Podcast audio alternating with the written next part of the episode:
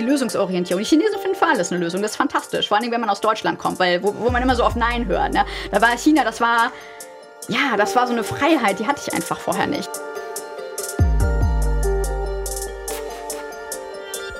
Menschenrechtsverpflichtungen sind nicht nur reine Aufgabe der Politik in meinen Augen. Ähm, Wirtschaftsakteure spielen dann genauso eine große Rolle oder auch zumindest eine sehr wichtige Rolle, ähm, die man nicht vernachlässigen sollte und gerade dann eben auch äh, Wirtschaftsakteure, die sich in solchen Ländern vor Ort niedergelassen haben.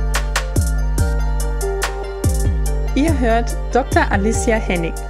Sie forscht an dem Thema Unternehmensethische Reflexion der Menschenrechtssituation in Nordwestchina und hat darüber im Forschungskolloquium am Institute for Business Ethics and Sustainable Strategy der FA Wien der WKW einen Vortrag gehalten.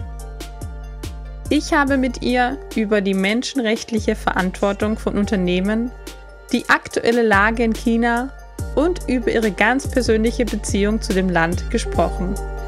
Mein Name ist Caroline Schmid. Legen wir los. Campus Leben. Sendung der FH Wien der WKW auf Radio Radieschen. Hallo und herzlich willkommen, Alicia Hennig. Schön, dass du da bist und dir kurz Zeit genommen hast für ein kurzes Interview. Ja, danke für die Einladung. Du bist hier bei uns an der FH Wien, der WKW, weil du beim Forschungskolloquium vom IBIS einen Vortrag gehalten hast über dein aktuelles Forschungsthema. Magst du mir kurz darüber erzählen? Ja, mein aktuelles Forschungsthema, da geht es darum, also es geht um das Thema systematische Menschenrechtsverletzungen in China, insbesondere in Xinjiang und die Verantwortung ausländischer Wirtschaftsakteure in der Region. Also zum Beispiel, also ich fokussiere mich im Moment eher stärker auf deutsche Unternehmen. Ähm, VW ist zum Beispiel so ein Unternehmen, was wir uns jetzt auch nochmal, also ich mit zwei Kolleginnen zusammen aus dem Managementbereich genauer anschauen werden. Mhm. Wie sieht denn die aktuelle Situation in China aus? Ja, China ist ein großes Land, also da kann man natürlich viel drüber sagen. Also grundsätzlich ist es so, ähm, ich habe das halt auch noch mal im Kolloquium betont, weil äh, ich finde das sehr wichtig. Systematische Menschenrechtsverletzungen in China ähm, beschränken sich leider nicht nur auf Xinjiang, sondern es hat eben schon angefangen mit Tibet beispielsweise. Aber es ist eben auch so, dass äh, China ist kein Rechtsstaat. Es gibt Verfolgung von Leuten, die andere politische Meinungen äußern. Äh, man hat das auch im, im Kontext von Covid gesehen, als es dann quasi diese so Civilian Journalists oder also zivile Journalisten quasi gab, die dann nach Wuhan gegangen sind und dort das Geschehen dokumentiert haben und die später auch ja einfach äh, weggesperrt worden sind. Also sie sind erst verschwunden, dann wurden sie weggesperrt. Ähm, das sind so Aspekte, wo man sagt, okay, da, da passieren einfach auch Menschenrechtsverletzungen außerhalb auch von, von, bestimmten Regionen, sondern einfach grundsätzlich in, in, man sagt ja Mainland China als, als Designation. Also alle Leute, die sich quasi mit Menschenrechten beschäftigen oder mit ähm, Perspektiven, die ähm, dem Staat nicht willkommen sind, die haben ein unglaublich großes Risiko, einfach äh, zu verschwinden und dann in irgendeinem Gefängnis sich wiederzufinden. Und das sind eben die Menschenrechtsverletzungen, über die wir sprechen, eigentlich sprechen müssen, weil es ist jetzt nicht so, dass das ähm, nur eine kleine Anzahl von Menschen überhaupt betreffen würde. Und insofern, und weil der Staat eben der Aggressor ist und in dem Sinne auch der Oppressor, ist es wichtig, ähm, da eben auch die chinesische Regierung in dem Kontext zu ähm, adressieren. Jetzt ist es ganz interessant, weil du das Ganze irgendwie unter einer unternehmensethnischen Perspektive betrachtest, also jetzt nicht irgendwie auf politischer Ebene oder auch auf rechtlicher Ebene, sondern tatsächlich vom, vom Business Ethics Seite her. Richtig, also das Interessante ist, wenn man sich das Thema Menschenrechte anschaut, die meisten beleuchten es aus politischer Perspektive. Und ich habe das auch bei Vorträgen gemerkt, als ich dann angefangen habe, mich in diese Forschungsgruppe von den Xinjiang-Forschern einzubringen, ich bin die Einzige, die überhaupt eine unternehmensethische Perspektive hat darauf. Und ähm, die wissen das aber sehr zu schätzen, weil eben die Unternehmen auch adressiert werden müssen. Menschenrechtsverpflichtungen äh, sind nicht nur reine Aufgabe der Politik in meinen Augen. Ähm, Wirtschaftsakteure spielen dann genauso eine große Rolle oder auch zumindest eine sehr wichtige Rolle, ähm, die man nicht vernachlässigen sollte. Und gerade dann eben auch äh, Wirtschaftsakteure, die sich in solchen Ländern vor Ort niedergelassen haben. Und ähm, da ist dann eben die Frage, wie viel Verantwortung kann man den Anführungszeichen aufbürden, wie viel davon ist äh, legitim Im Kontext von China stellen sich dann natürlich verschiedene Fragen, je nachdem, wo dann eben die Unternehmen in der Region auch noch agieren. Also wenn sie zum Beispiel in äh, Xinjiang vor Ort direkt sind, da wo eben dann doch Menschenrechtsverletzungen mit äh, einer hohen Frequenz und Dichte passieren, ist es natürlich nochmal was anderes, als wenn jetzt irgendwie nicht ein deutsches Unternehmen irgendwie in Shanghai oder so eine Dependance hat.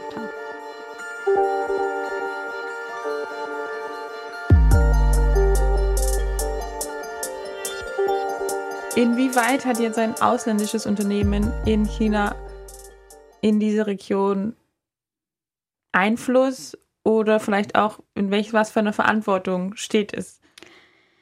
Genau, das sind halt zwei äh, sehr unterschiedliche Fragen, mhm. weil äh, der eigene Grad der Verantwortung muss nicht, ähm, nicht auch mit einer Kontrollmöglichkeit der eigenen Verantwortung einhergehen. Und ähm, China ist einfach ein sehr gutes Beispiel dafür, weil ausländische Unternehmen haben gewisse Formen sozialer Verantwortung. Jetzt ist natürlich die Frage, wie man die ausdefiniert. Also zum Beispiel, man könnte auch sagen, ja, ähm, ausländische Wirtschaftsakteure haben zum Beispiel auch die Verantwortung, Arbeitsplätze zu schaffen, weil das wäre ja auch schon ne, eine soziale Sache. Ähm, äh, sie haben aber zum Beispiel auch die Verantwortung, oder darüber lässt sich natürlich immer noch streiten, ähm, die Einhaltung und äh, auch die Beförderung von Menschenrechten beispielsweise. Da gibt es unterschiedliche Ansätze. Aber wenn man jetzt mal den annimmt, dass man sagt, okay, also so ein Minimalansatz, sie sollten doch zumindest nicht die Durchsetzung der Menschenrechte oder die Beförderung der Menschenrechte hindern, ähm, dann kann man eben in Bezug auf China sagen oder deutsche Unternehmen in China äh, im Kontext von systematischen Menschenrechtsverletzungen, äh, dass, dass diese Unternehmen sich doch mal überlegen sollten, ähm, sind sie involviert in Menschenrechtsverletzungen? Wenn sie das nicht direkt sind, sind sie aber immer noch unmittelbar aktiv in einer Region, in der sehr viele Menschenrechtsverletzungen auf äh, systematischen Charakter passieren. Und ähm, damit geht dann eben die Frage einher, kann ich das für mich ethisch vertreten, in dieser Region zu bleiben? Und ja, auf der Basis welcher Argumente? Und mir persönlich fehlt da die argumentative Basis, weil, und jetzt kommt der zweite Schritt, wie viel Freiraum, wie viel Kontrolle habe ich überhaupt über meine Verpflichtung? Und in China ist es eben so, China ist ein Einparteienstaat, die Partei hat die absolute Macht. Äh, wer da nicht pariert, dem wird zum Beispiel im Kontext von Unternehmen der Marktzugang gesperrt. So. Ähm, am Beispiel von VW kann man sagen, VWs Entscheidung war es bestimmt nicht, äh, zu sagen, ja, jetzt gehen wir nach Xinjiang. Ich meine, damals äh, war das natürlich auch, äh, damals war das eine Re Region, die sollte einfach entwickelt werden, also mhm. wirtschaftlich und, und sozial entwickelt werden. Da ging es auch noch um das Thema, also sozusagen Armutsbekämpfung und so weiter. Ähm, da war das auch noch gar nicht so ersichtlich, was, was, wofür heute die Region steht. Aber nichtsdestotrotz, ähm, das ist eine Region, die war eben zu dem Zeitpunkt noch nicht so weit entwickelt, kann man sich fragen, welcher Autobauer sich dafür entschieden hätte zu sagen, ja, natürlich, da gehe ich sofort hin, da baue ich mein Werk auf. Klar, gibt nichts Besseres. Also im Endeffekt, äh, die chinesische Regierung, wir wissen, dass es solche Deals gibt, die sagt dann, du pass mal auf, du gehst jetzt als Unternehmen da in, in Provinz XYZ, äh, dort baust du was auf, ne, dann trägst du auch zu unserer Agenda bei, so Fortschritt, Modernisierung, ähm, Armutsbekämpfung und dann, ähm, dann geben wir die hier aber auch nochmal. Also dann darfst du aber auch dort dann noch äh, in deinem anderen präferierten Gebiet so deine Fabrik bauen. Also so läuft das. das mhm. Und ähm, insofern, ich glaube, das erklärt, warum VW in dieser Region gelandet ist. Das war keine freiwillige Entscheidung. Nichtsdestotrotz müssen wir jetzt mit den Konsequenzen leben, ähm, dass sich die Region doch äh, unvorteilhaft in der Hinsicht entwickelt hat ähm, in Bezug auf die äh, Situation der Uiguren und Uigurinnen, die eben in diesen Internierungslagern ähm, ja, landen. Ähm, und das nochmal, das muss man auch nochmal betonen, ohne Rechtsprozedur. Äh, sie sind nicht Teil des Rechtssystems. Es sind, sie sind nie einen Strafprozess durchlaufen, sondern die werden dort auf der Basis eines Kriterienkatalogs und der fängt an mit äh, der Mann trägt einen langen Bart ähm, oder der Mann macht fünfmal täglich seine kommt seiner Religionsausübung nach. Äh, das sind allein schon Kriterien, um Leute wegzusperren. Das sind sehr lapidare Kriterien, sag ich mal. Und dann enden die dort und ich finde für ein deutsches Unternehmen, also die Problematik bei VW besteht insbesondere darin, dass sie halt nach wie vor sagen, sie haben mit dem Thema nichts zu tun und das finde ich eben schon alleine problematisch. Ähm, ich denke, man könnte womöglich, wenn man sehr geschickt ist, vielleicht seine Anwesenheit in der Region noch irgendwie rechtfertigen. Aber das einfach nur zu verdrängen und zu leugnen, dass es dort Probleme gibt und die einen betreffen könnten, das finde ich ist einfach strategisch, also kommunikationsstrategisch schon alleine nicht sinnvoll.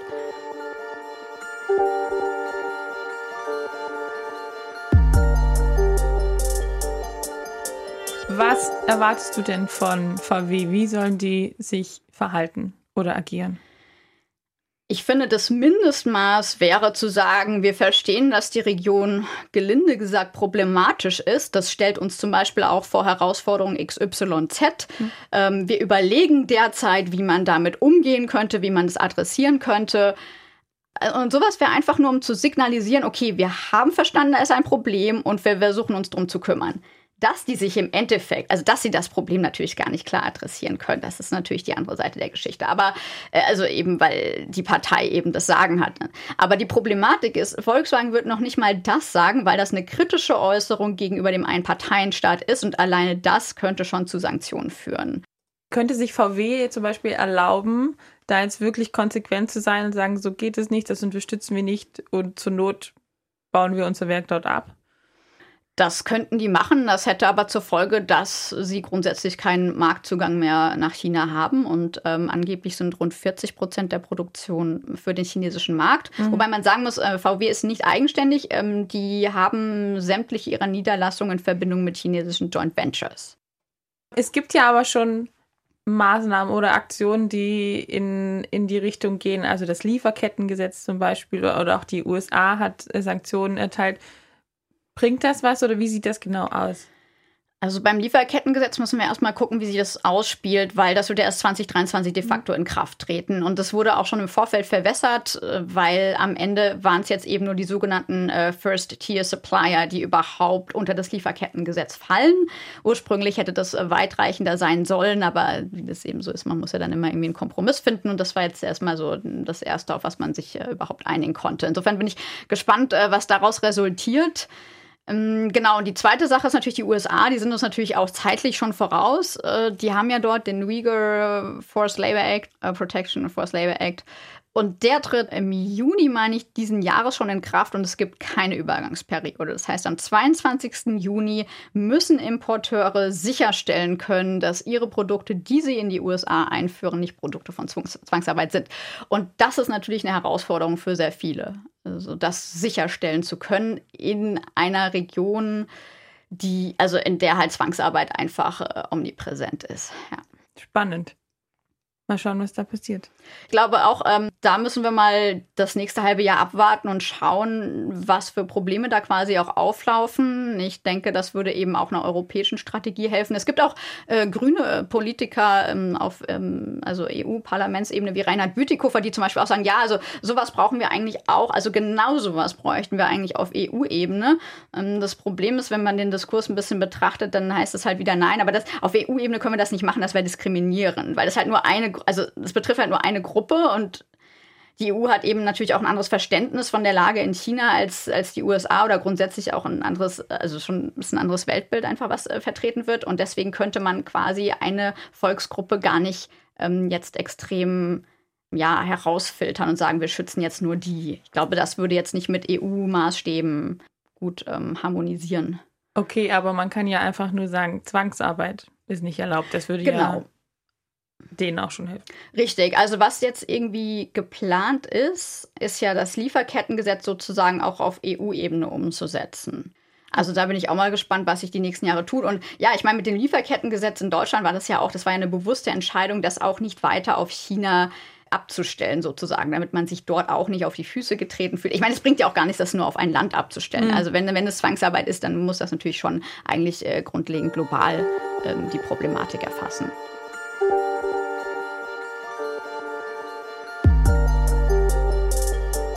Du kennst dich so wahnsinnig gut mit China aus, weil du dort selber lange gelebt und gearbeitet hast.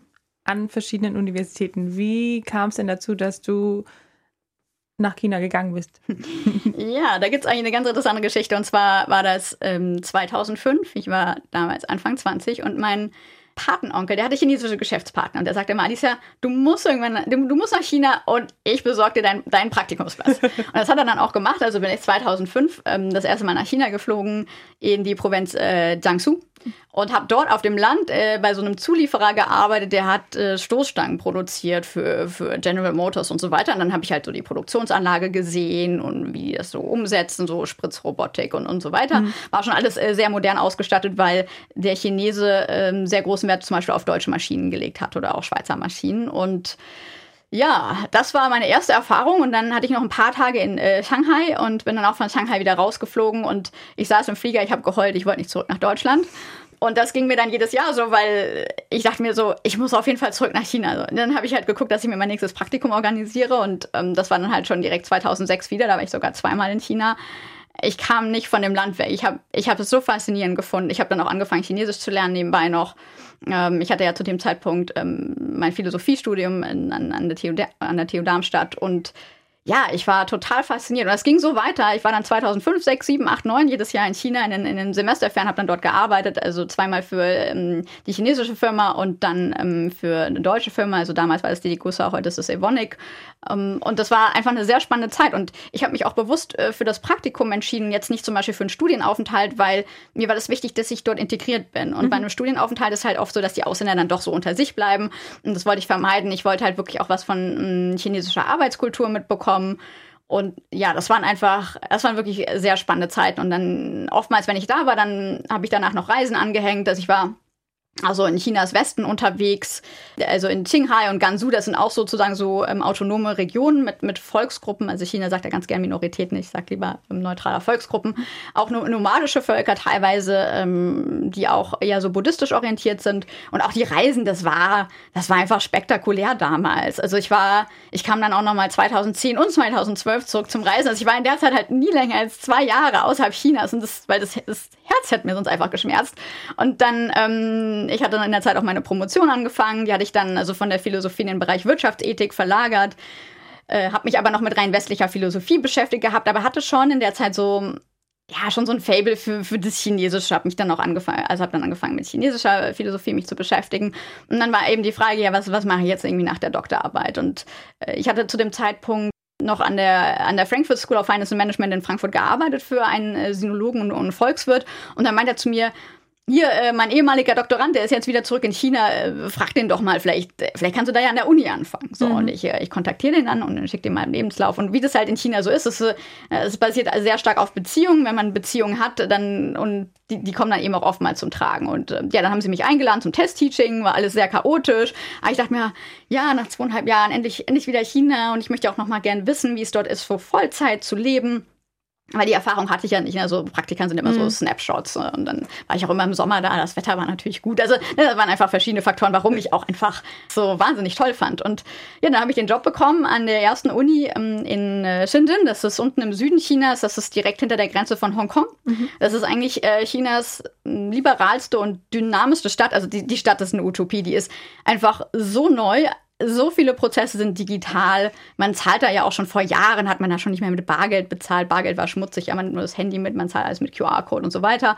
Shenzhen war eine sehr progressive Stadt, ähm, auch nur eine gute Stadtplanung, also relativ grün, mhm. Palmen, mhm. breite Straßen und so weiter.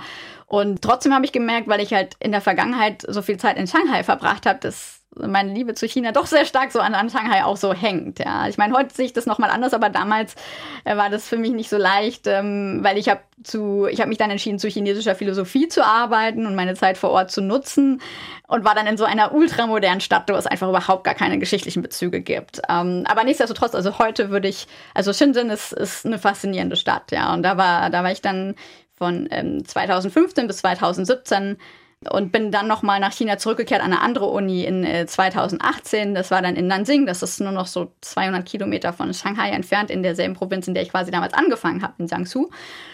Und äh, war dann dort nochmal an einer anderen chinesischen Uni. Aber die, die Zeit an den Unis hat mich eben auch sehr stark verändert, weil ähm, für mich war das ein Kulturschock innerhalb Chinas. Ich war an der Uni und alles, was ich an China geliebt habe, was mich auch unglaublich geprägt hat, also dieser Pragmatismus, die Lösungsorientierung. Die Chinesen finden für alles eine Lösung, das ist fantastisch. Vor allem, wenn man aus Deutschland kommt, weil wo, wo man immer so auf Nein hört. Ne? Da war China, das war ja, das war so eine Freiheit, die hatte ich einfach vorher nicht. Und auch die, die Freiheit im Denken, anders denken zu können. Und die lockeren Strukturen und die Flexibilität, das waren einfach Sachen, die mich sehr beeindruckt haben, die ich auch für mich äh, als sehr wichtig empfand. Und dann kam ich an die Uni und habe gemerkt, ja, es ist eben ein bürokratischer Apparat. Ich habe vorher in Deutschland habe ich nie für eine Uni gearbeitet.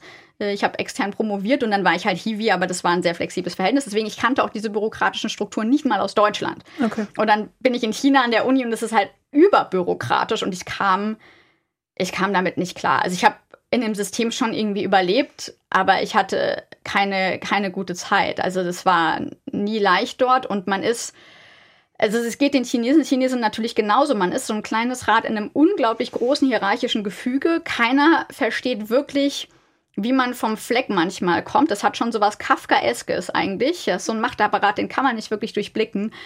Aber die Chinesen haben halt im Vergleich zu uns viel mehr so Resilienz. Die können halt auch Sachen aussitzen. Und für uns weil wir in unserer Gesellschaft lernen, ja, du hast ja hier so Agency, du hast Kontrolle über Dinge. Versucht man das am Anfang noch nach dem Motto, ja, aber das muss man doch, das muss doch zu verstehen sein, wer irgendwie dafür verantwortlich ist und wie sind denn die Verantwortungswege und was, was kann ich denn bewirken? Und die Chinesen reagieren, also die agieren selbst nicht so. Und deswegen kann man solche Wege auch gar nicht so Einflussmöglichkeiten überhaupt nicht wirklich identifizieren. Und deswegen kommt man selbst eben auch nicht vom Fleck. Und am Anfang war das für mich extrem frustrierend, bis ich dann irgendwann gemerkt habe, ja, dann lass es doch einfach. Dann dann nimm doch die Sachen jetzt so hin, wie sie sind.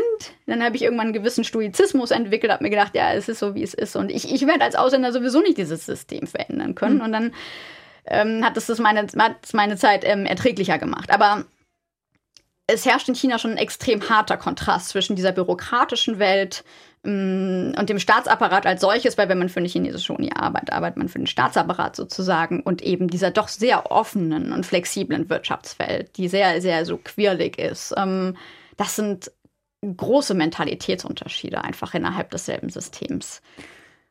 Du äußerst dich recht kritisch äh, China gegenüber und auch deiner Zeit an der Uni und alles. Ähm, hast du denn vor, wieder zurückzugehen? Kannst du denn zurückgehen? Hat das irgendwelche Konsequenzen?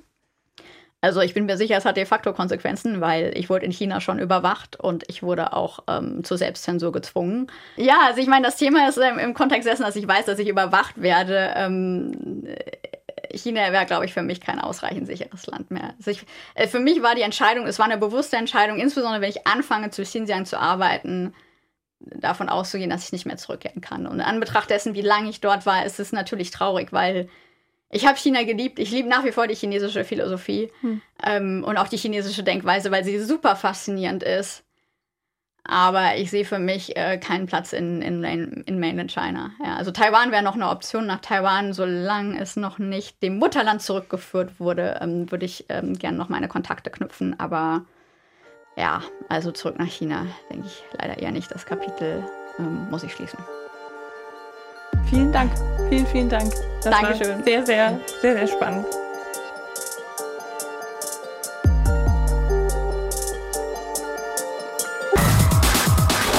Campus Leben, die Sendung der FH Wien der WKW.